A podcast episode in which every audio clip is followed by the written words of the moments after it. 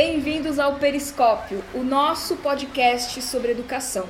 Nosso, porque educação acontece no plural. Periscópio Educação.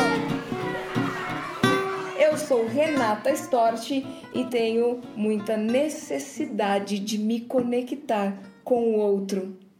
Eu sou a Ana Carol Tomé e eu tenho necessidade de brincar e estar perto. E eu sou Denis Drago e eu tenho necessidade de falar, tocar e de ser ouvido. Muito bem, o nosso podcast está começando agora.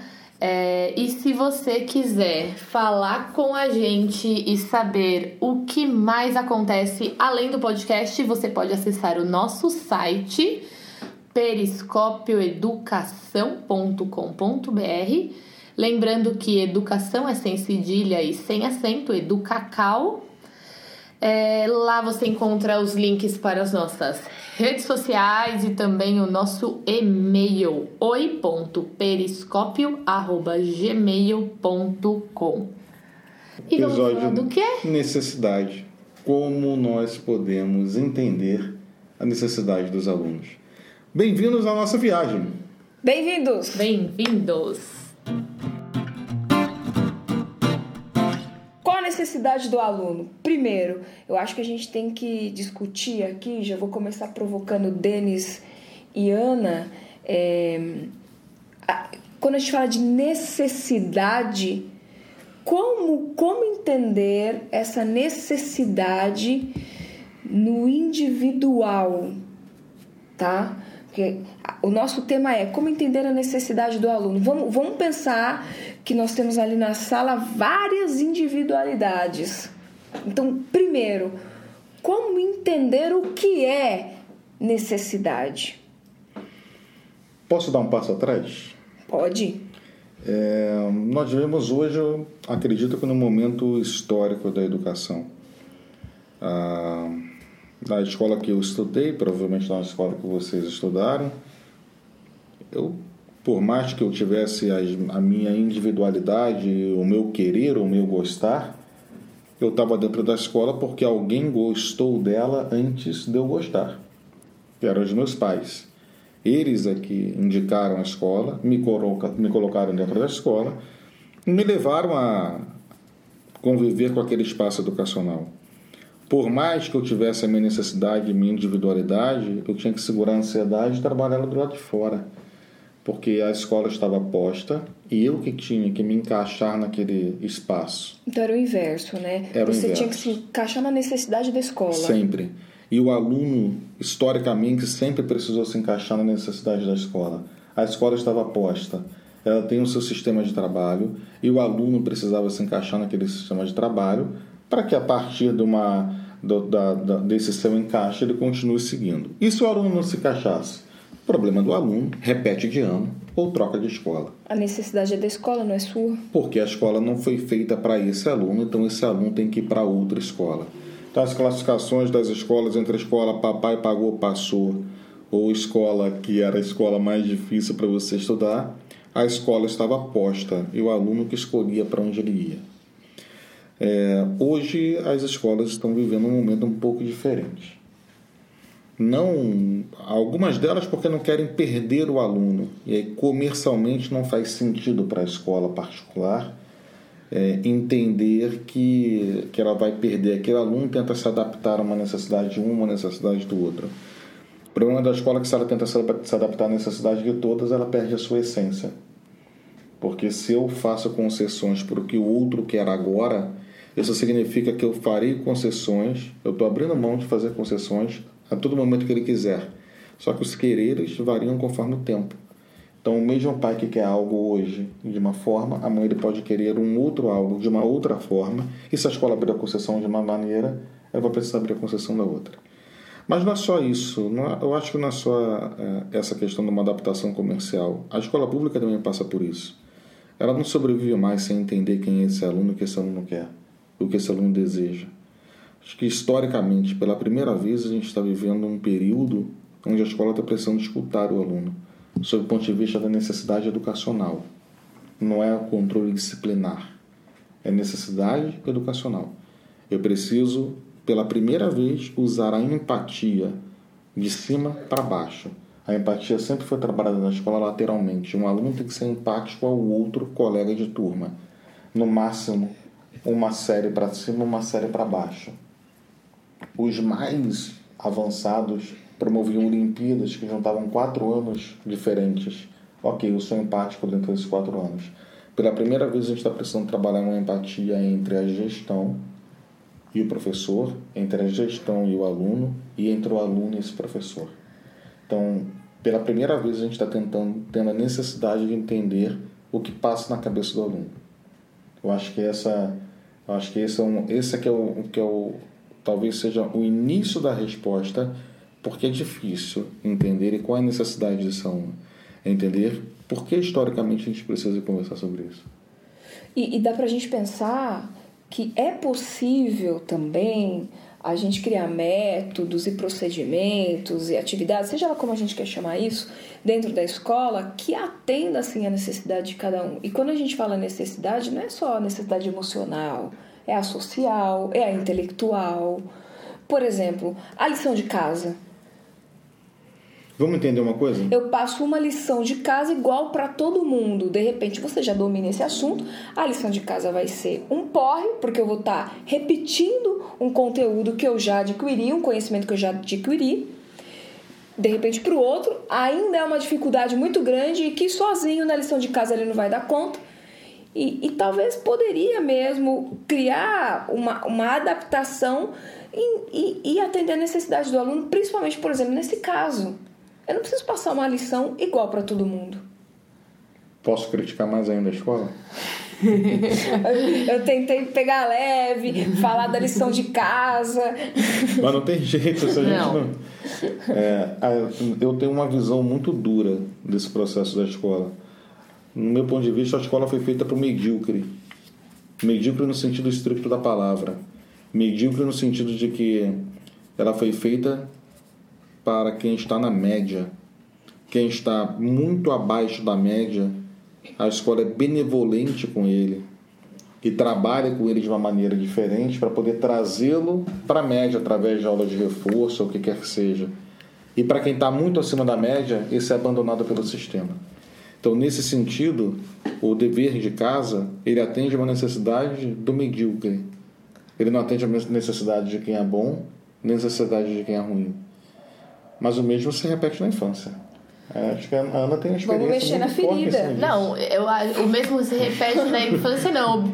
O mesmo começa lá na infância, Boa, né? Boa. Porque repete, é verdade. A gente, hoje a gente tem... É, hoje está sendo muito mais frequente os bebês nascerem e acabou a licença maternidade, eles já estão na escola. Né? A gente tem que começar a pensar na escolarização das crianças a partir dos quatro meses. E a partir dos quatro meses, será que eles estão tendo a individualidade dele entendidas? Não, eles já estão dentro de um processo mecânico ali. O bebê, ele vai, ele entra, né, na sala, ele fica dentro daquela sala o dia inteiro, grande parte das vezes. É, tem um processo mecânico de alimentação. Você vai lá, senta no, no carrinho, vai no cadeirão. Senta vários ao mesmo é, tempo. É, em alguns lugares sim, em alguns lugares eles já têm uma individualidade melhor, assim, entendida e vai alimentar um por vez. Mas vai lá, alimenta, troca, dorme e é basicamente isso, né? É, tem uma individualidade. Quantas vezes essa criança olhou o céu no dia? Quantas vezes essa criança saiu da sala? Se ela tá chorando, eu, o educador que tá ali se relacionando com aquela criança de quatro meses, o quanto ela conhece daquela criança? O quanto. E isso também tem muito a ver com o vínculo que ela estabelece. E aí não é só com o bebê de quatro meses, mas eu acho que isso vai até o ensino médio. O, você ter um vínculo com a pessoa que está do seu lado faz toda a diferença para você conhecer ela e aí sim saber a necessidade real dela. Não só nessa Porque ninguém pergunta. Eu não vou parar você no meio da escola e falar: Oi, Denise, tudo bem? Me fala qual a sua necessidade. Isso não é, é natural, exatamente. Tem que ser natural, é verdade. Exato. E, e, e, e não são respostas que se dá, são respostas que se sente. Quando você está no vínculo estabelecido com a pessoa, você sente qual é a necessidade dela. Você sente que está difícil. né? E, e dos bebês, vou falar mais da primeira infância.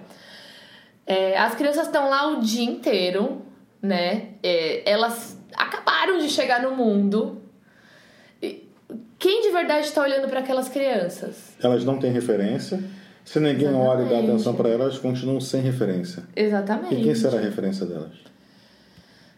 Quem está olhando para essas crianças, quem está escutando o que realmente elas querem. Quem está sentindo a necessidade dela. Quem está sentindo a necessidade dela, né? Tem, tem algum educador ali olhando para ela como ser humano né? Não sou mais um bebê, não sou, não, não sou o 24 bebê dessa turma, né? Eu sou Ana, que estou chegando Cara, aqui. 24, me deu até uma batedeira no coração. Imaginar que tem 24 bebês. Não, tem muito mais. Muito mais, numa turma, numa só. Peraí, então nesse sentido, necessidade, entender a necessidade não é uma questão de pergunta, é uma questão de sentimento. Uhum. De conexão, isso mesmo. E de relação. De relação, de vínculo. Então você percebe a necessidade do aluno. É isso? Você descobre, você percebe e aí você entende. Sim, é, quando você tem uma relação é, é muito isso, assim, que a gente começou falando de a gestão tá do lado da gestão, o aluno tá do lado do aluno, o professor tá do lado do professor. Quando você se coloca por igual, todo mundo ali no mesmo, né? Todo mundo de igual para igual. Somos todos pessoas, estamos todos no mesmo espaço, estamos todos compartilhando querendo ou não, a mesma relação, talvez em níveis diferentes, mas é, é uma mesma relação ali. E e quando você tá de igual para igual, você não tem mais esse como se fosse um muro para chegar na outra pessoa. Entendo. Você, você vê a pessoa como ser humano. É, faz toda a diferença. Você entende muito mais as crianças. E como a gente pode desconstruir, então, um processo mecanizado da educação para construir um processo educacional que envolva mais tempo para que a gente possa sentir o outro? Porque sentimento é feito com tempo. É feito com. A gente só consegue interpretar o sentimento do outro quando a gente se importa com o outro. Para se importar, eu tenho que parar e olhar no olho. Para se importar, eu tenho que ter tempo de escutar. Para se importar com o outro, eu tenho que perguntar, mas mais importante do que perguntar, eu tenho que ouvir. E ouvir é mais difícil do que perguntar. Então, como é que a gente consegue desconstruir um processo desse se a gente tem uma massa educacional mecanizada e 100% focada em hora-aula e não em tempo? Olha, é... eu, eu, eu sempre me preocupo muito com a forma acelerada com que as coisas acontecem na, nas escolas. Vou explicar melhor. É, você chega para o aluno e fala assim: é, Puxa, olha, sujou aqui, você pode buscar um pano para mim? Ele fala: Aonde? Aí se você falar assim pra ele, pega com a. Vou inventar o nome, da, pega com a Cibele. Aí ele vai falar, quem é Cibele? Aí você fala, tia da faxina, aí ele sabe quem é. Se você fala assim, olha, eu deixei. Eu deixei a chave do meu carro com o Marcos. Ele vai falar, Marcos? Quem é Marcos? Você fala, o porteiro. Aí ele sabe quem é. Então, assim, é, isso é uma coisa que eu, eu sempre estou observando. Todo mundo dentro da escola educador.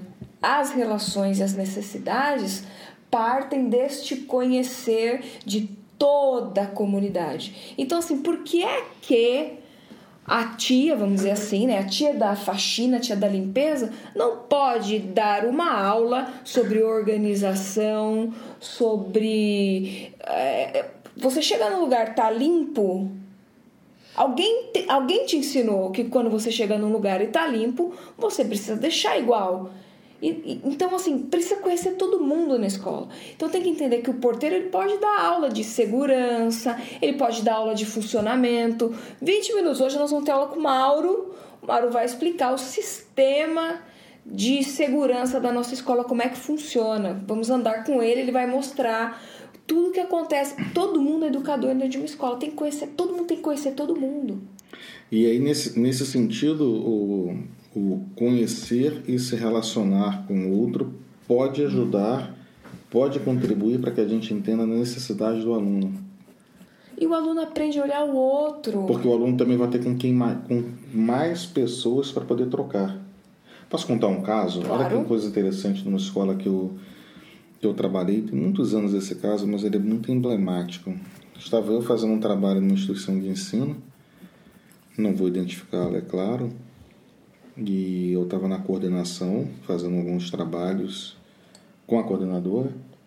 Entra a inspetora, abre dois horas do tamanho do, do olho da, da Mônica, enorme na coordenação, interrompe a reunião e fala: Eu preciso falar uma coisa com uma voz trêmula. E Meu? tava eu e a coordenadora, a gente pensou morrer alguém, né? Claro. Aí a coordenadora falou assim: Pois não, pode falar. Ela assim: Estão usando drogas no colégio. Aí a coordenadora deu um tapa na mesa, Tipo, estão tomando café. Sei lá. Estão tomando Estão Coca-Cola. usando drogas. Estão E ela comendo deu açúcar. Exatamente. Ela deu um tapa na mesa quando ela falou assim: o quê? Verdade, estão usando drogas no colégio. Eu bem que sabia. A coordenadora começou a embarcar na dela, começou a falar bem que sabia de que se aquele aluno tal, foi ele, a, a falou, foi isso mesmo. Aquele menino nunca teve jeito, porque como é que vai fazer? Vão destruir, vão catar o telefone, cadê o telefone do pai? Vou ligar para ele, vai vir para a escola, vai destruir. No meio do caminho, ela, a coordenadora teve a, a feliz ideia de perguntar para a inspetora, mas você viu? E a inspetora falou assim, eu não vi, mas eu tenho certeza. Ela pode descobrir o número da Mega Sena pra gente. Tá ligado? Entendeu o negócio? Eu não vi, mas tenho certeza. E aí continuou. Não, porque vai acontecer, porque Ela é é aquilo, porque eu tenho certeza que ele saiu diferente, não saiu diferente. Aí as duas começaram, e isso tudo que eu tô contando aqui, durou mais ou menos essa epifania uns 10 minutos, tá? E eu tô parado no canto no meu canto. E elas começaram assim, porque agora, como a gente vai fazer para descobrir? E elas começaram a arquitetar um plano de sem usar câmeras escondidas, como é que elas iam dar o bote no menino para poder entender se ele estava fazendo o quê? Mas o tava sendo- motivo pelo qual o menino, né, já que ela tem certeza, vai, vamos, vamos ter certeza, estava usando, ninguém. Não, ninguém sabia o que estava. Tava uma desconfiança absurda. e aí, no meio daquela epifania que vamos montar o quê? Eu levantei o braço e falei assim, posso falar uma coisa? Você pode. Vocês já perguntaram para o porteiro? Ah, e aí? Elas falaram assim, como assim porteiro? Seu porteiro, ele está na porta da escola o tempo inteiro, esses alunos saem do colégio, ficam conversando na porta do colégio. Eles não vão embora para casa. E viu que na porta da escola, o porteiro está na porta da escola, se eles estão fazendo uma coisa errada, o porteiro sabe. Não, o porteiro não sabe, o porteiro está na portaria, o porteiro não sabe. porteiro- Não, vai lá conversar com o porteiro, chama o porteiro. Posso chamar o porteiro? Você pode chamar o porteiro. Eu fui lá chamar o porteiro. O porteiro entrou em sala. Aí vem aquela, aquela, aquela sala com cara de velório, né?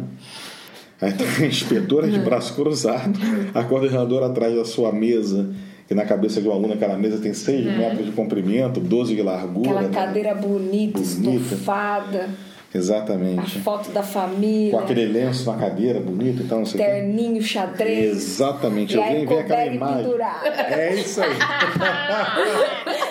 Categoria. Entrou o Coordenadoras se identificaram. Entrou o porteiro, bota as duas mãos para trás e fala, pois não? Aí a coordenadora, então, nós estamos desconfiados que um aluno está usando drogas. O porteiro, quem? Um aluno tal? Aí a inspetora, como é que você sabe? Assim, ó, eu sei que ele Eu estava vi usando e drogas. tenho certeza. Não, na verdade é o seguinte, ele trouxe aqui drogas para dentro da escola, mas eu já falei com ele se ele trouxe de novo, não é possível que ele trouxe de novo. Ele já tinha trazido antes? Já tinha trazido antes, então. Só que eu peguei, porque ele tava falando com o moleque do outro, mas fica tranquilo, porque olha só, eu já falei com ele, se ele fez de novo, é só falar comigo que ele não vai acontecer de novo. Os garotos que estavam de frente na porta, na porta da escola, eu já joguei para fora. Chamei o pai do aluno do outro, que é policial civil, que trabalha disfarçado, para ele poder dar um pega nos outros moleques na rua. Já tinha resolvido. Resolveu o problema, você não tem noção. Resolveu o problema do traficante local, não foi dentro da escola. O porteiro já tinha resolvido tudo. E a coordenadora ficou quase. Está até lá parada, estátua, né? Estátua de praça, né? Aí botaram uma moedinha lá, ela falou, né? Assim, mas por que vocês não falando nada com a gente? Ele, o porteiro falou: ninguém me perguntou nada. ninguém me perguntou nada. Eu resolvi o problema, eu vi o problema e resolvi. é entender a necessidade. Eu, eu, por isso que eu entendo, Renata, quando você está conversando sobre conhecer quem são as pessoas e saber pelo menos o nome circular entre elas. É isso é, é, o, é, o, é o início do trabalho de compreender a necessidade do outro. É saber reconhecer quem é o outro. Eu entendo esse paralelo também né, nessa questão do, do, do, do neném, desde o bebê de quatro uhum. meses, e as crianças vão crescendo e continuam assim. Criança que começa numa escola em horário integral com quatro meses de idade, estuda em horário integral até 17, ele é filho de quem? Ele é filho de quem? Quem vai descobrir, vou até te cortar só um minutinho, necessidade, é um bebê. ele tem uma necessidade, por exemplo, ele não escuta. Quem é que vai descobrir isso? Professor. É, Quem é descobriu? Professor. Posso fazer uma Eles pergunta? falar necessidade vou fazer, física. Vou fazer uma pergunta, então isso é legal, porque nós três, nós três, vocês não sabem do outro lado, ou até sabem, porque já viram a gente, já foram procurar, ou conhecem, né? Nós três usamos óculos. É verdade, estamos aqui de óculos. Como é que vocês descobriram três. que vocês usavam óculos? Foi Ou na precisavam? escola, foi na escola. Quem descobriu? Professor. O professor descobriu? O meu foi. O professor chamou minha mãe, falou: olha, é, ela tem reclamado muito de dor de cabeça e toda hora ela diz que ela não tá enxergando. Acho que é bom vocês levarem no, no hospital. Quantos anos realmente. você tinha, Renata? Tinha sete anos. Sete anos. E Não, você? no meu eu descobri. Ah, Não, descobre mas ela, ela dá aula, ela cria a primeira escola livre do Ela Brasil. aprende a ler sozinha. Ela aprende a ler sozinha. Não, não vai. Eu que falei que tava com dor de cabeça, muita dor de cabeça, e minha mãe me levou no, no oftalmo e eu precisava usar óculos. Você, Denis. Ah, eu também tinha dor de cabeça quando eu tinha- era criança, eu também não enxergava, fui sentando cada vez mais na frente. Quando a minha mesa ultrapassou a mesa da professora, Aí ela... ela- decidiu falar com a minha mãe, entendeu? Eu também uso óculos desde 5, 6 anos de idade, 6 anos mais ou menos. Também aconteceu da mesma maneira, pô. foi, uma, foi uma, uma compreensão de necessidade de fora. Por que, que os pais da gente não entenderam isso da gente? Porque deixa a responsabilidade pra escola, sei lá. Ou será que porque nunca prestou atenção se a gente enxergava direito ou não? A Ana teve um caso recente do aluno que não escutava, não foi? Foi um caso bem, bem Não, bacana. na verdade não é que ele não escuta. Ah.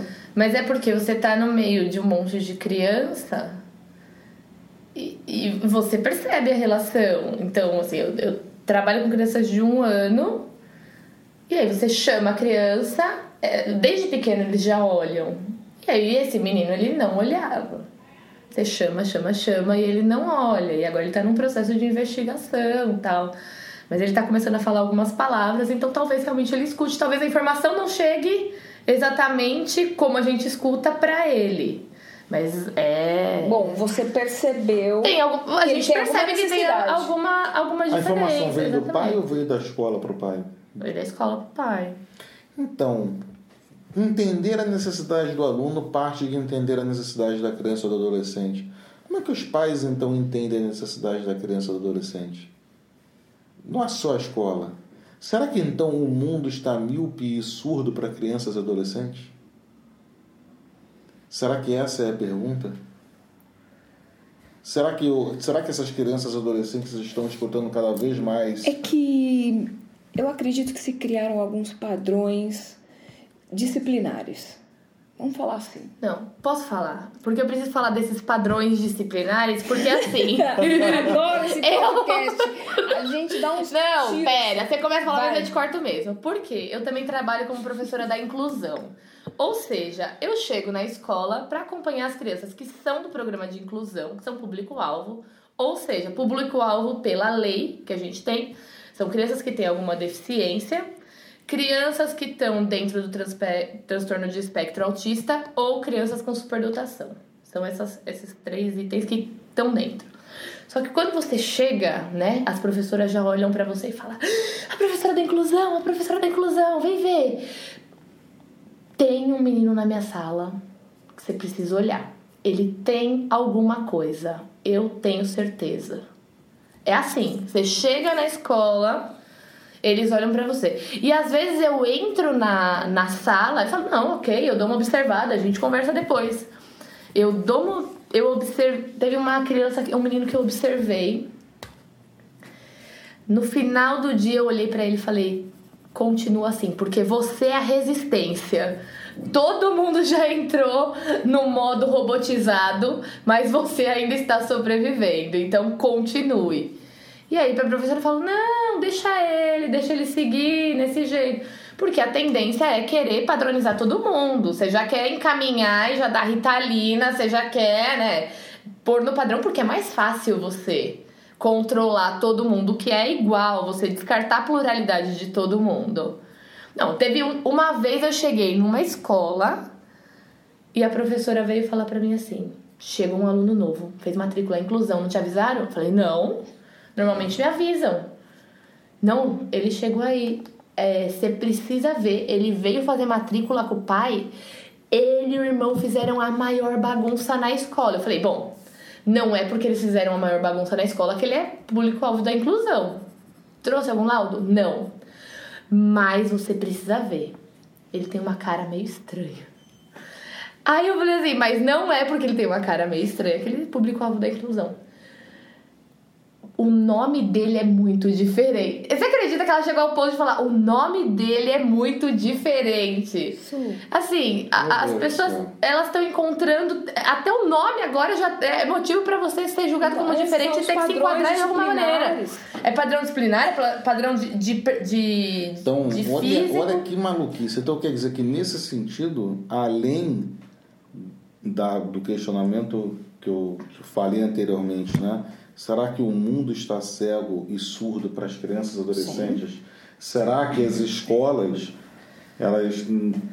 Eu fiz um questionamento anterior, aliás, uma, uma fala anterior que foi uma afirmativa que a escola trabalha para o medíocre. Quer dizer que além da escola trabalhar para o medíocre, será que ela está tentando enquadrar para sempre todos na mediocridade? Certeza. Olha só, o, o, é, tem padrão comportamental, padrão disciplinar.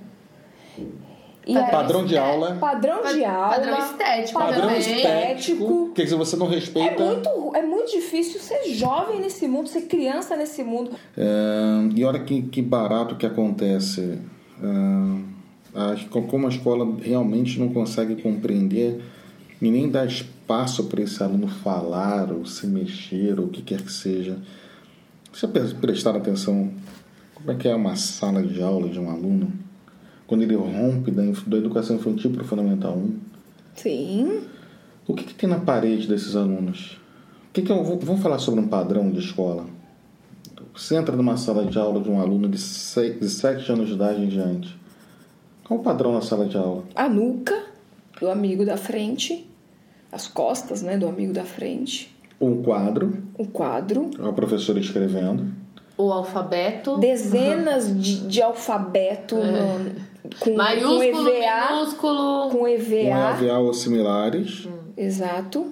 E aí? O que mais que tem? Um mural na parede, ou que geralmente é numa altura que esse aluno não consegue ver. Não é isso? Sim. Com alguns trabalhos que são colocados. As escolas mais tecnológicas, um projetor uhum. ou uma televisão em cima do quadro, e do lado da porta um quadro de avisos. O que, que tem no quadro de avisos? O horário de, de aulas. O horário da grade de aulas. O que mais? Regras disciplinares. Avisos sobre passeios ou circulares internas.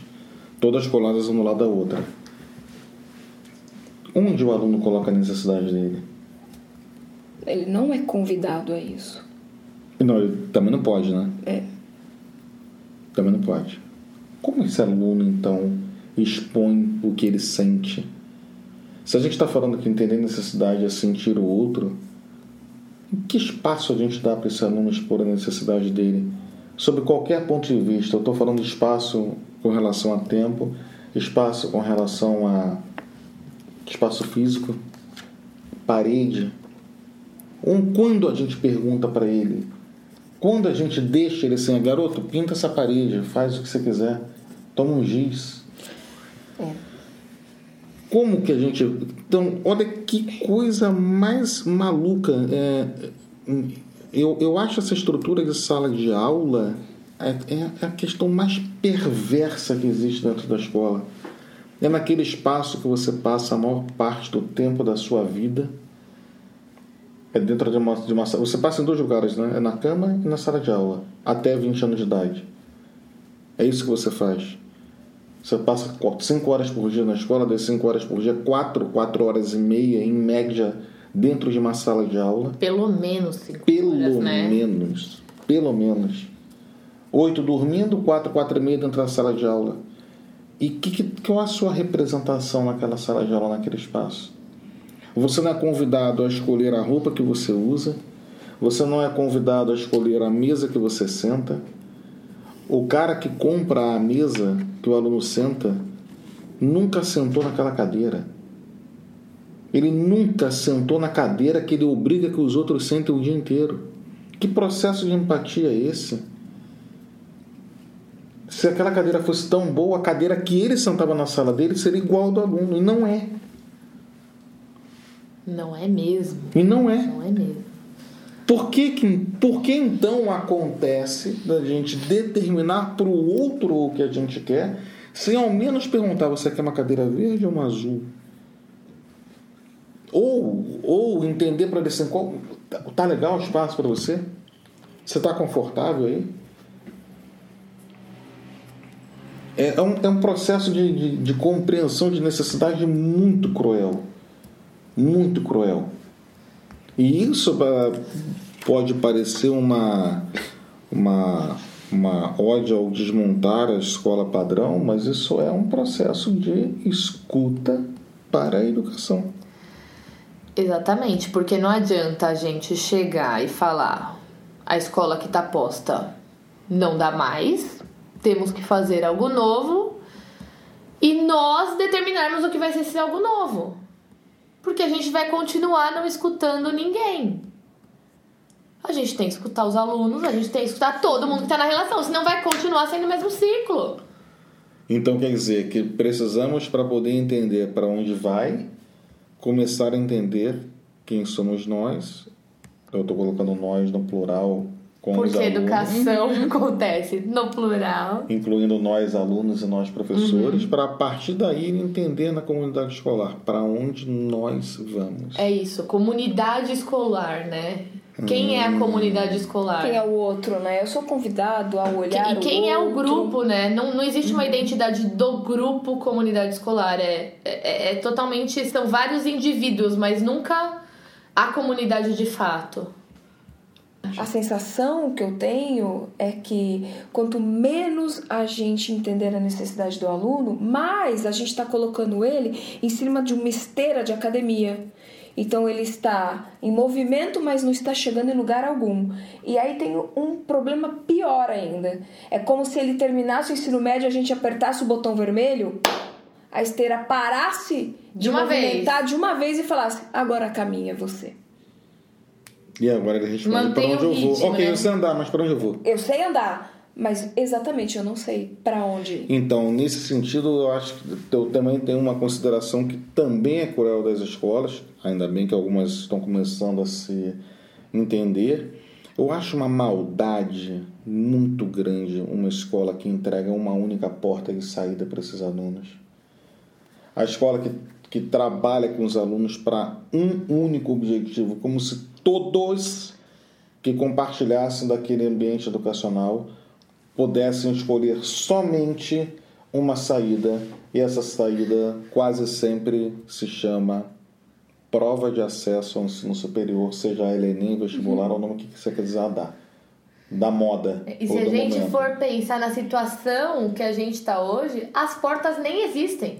As portas de saída nem existem ainda. Os caminhos não existem. Não, Não.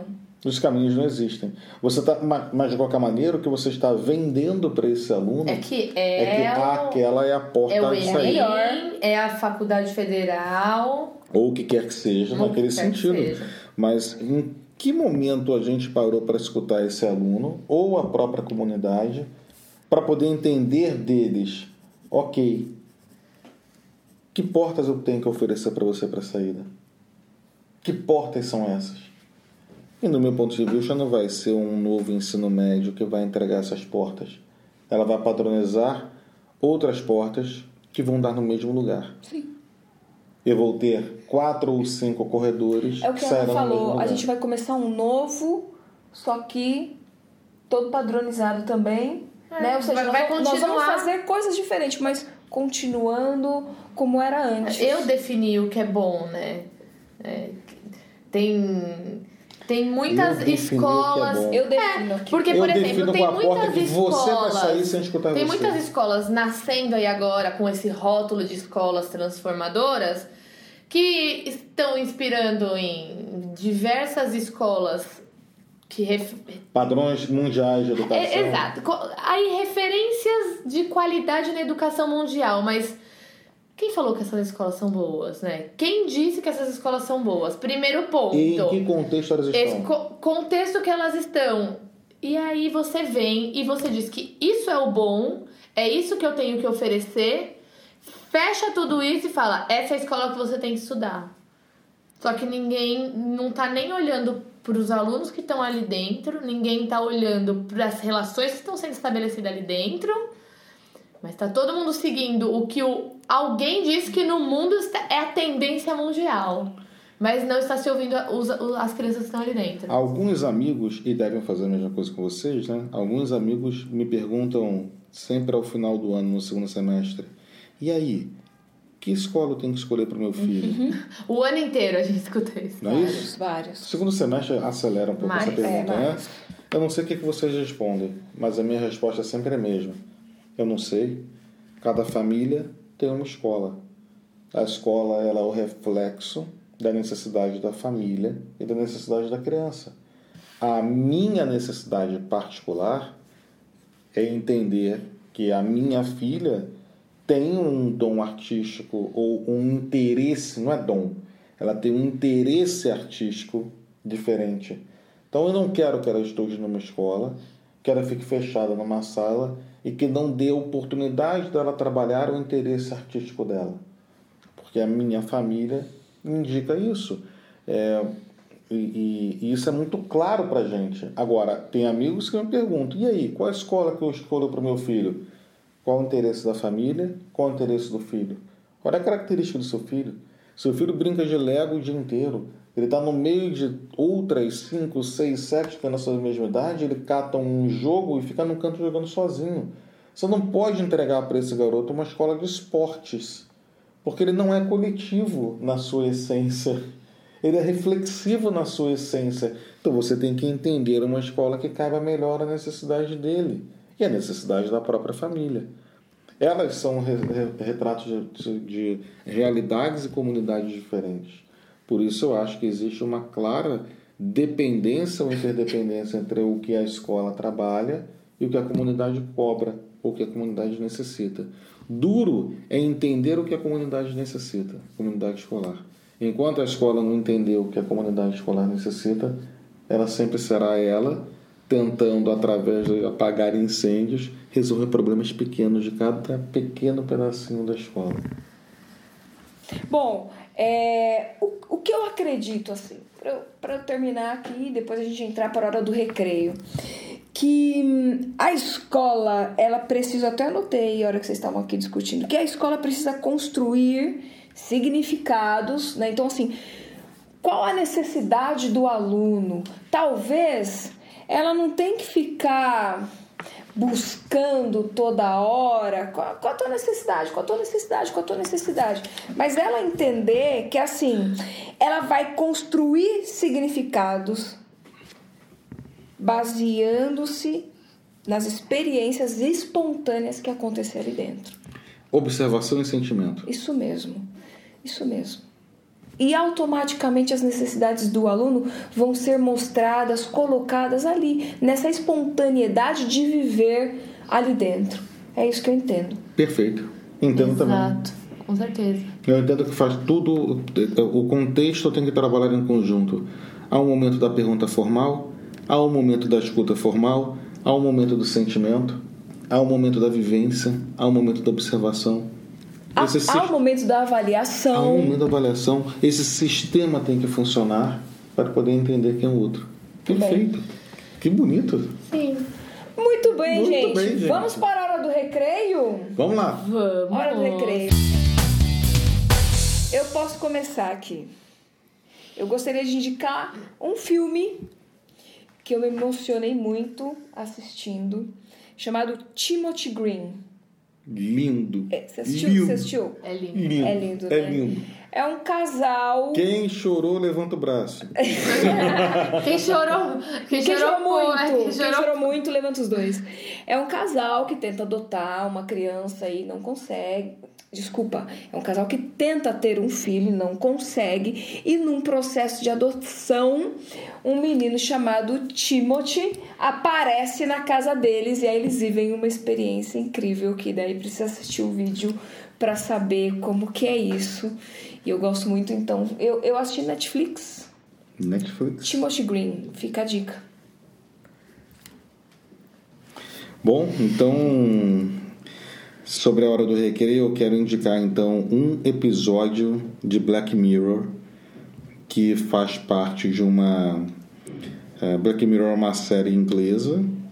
Ela é uma série que existe há alguns anos, ela está na sua terceira temporada. Esse ano parte para a quarta temporada. Existe um episódio específico que se chama Manda Quem Pode, que é um episódio que lida com a trollagem. É uma maneira perversa de você entender e mandar com que o outro faça a partir do medo. E é interessante desse episódio que a gente não entende por que, que as pessoas têm tanto medo do que elas fizeram, porque aparentemente a gente está julgando as pessoas por algo que seja muito simples, mas na prática não é isso.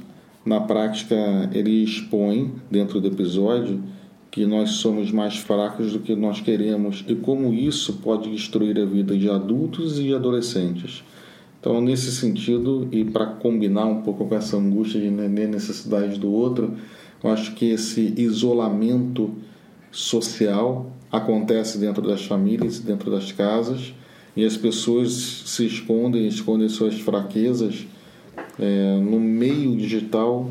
E se esse meio digital é exposto, você pode ser exposto dentro de uma sociedade que vai te julgar. Então faz sentido a gente entender as, as necessidades nesse caminho. Sugiro então o episódio é, do Black, Mirror da terceira temporada, episódio número 4. Se eu não me engano, episódio número 4. Não, perdão. É o episódio número 3 da terceira temporada. Manda quem pode.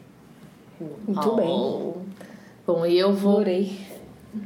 Eu vou para as redes sociais.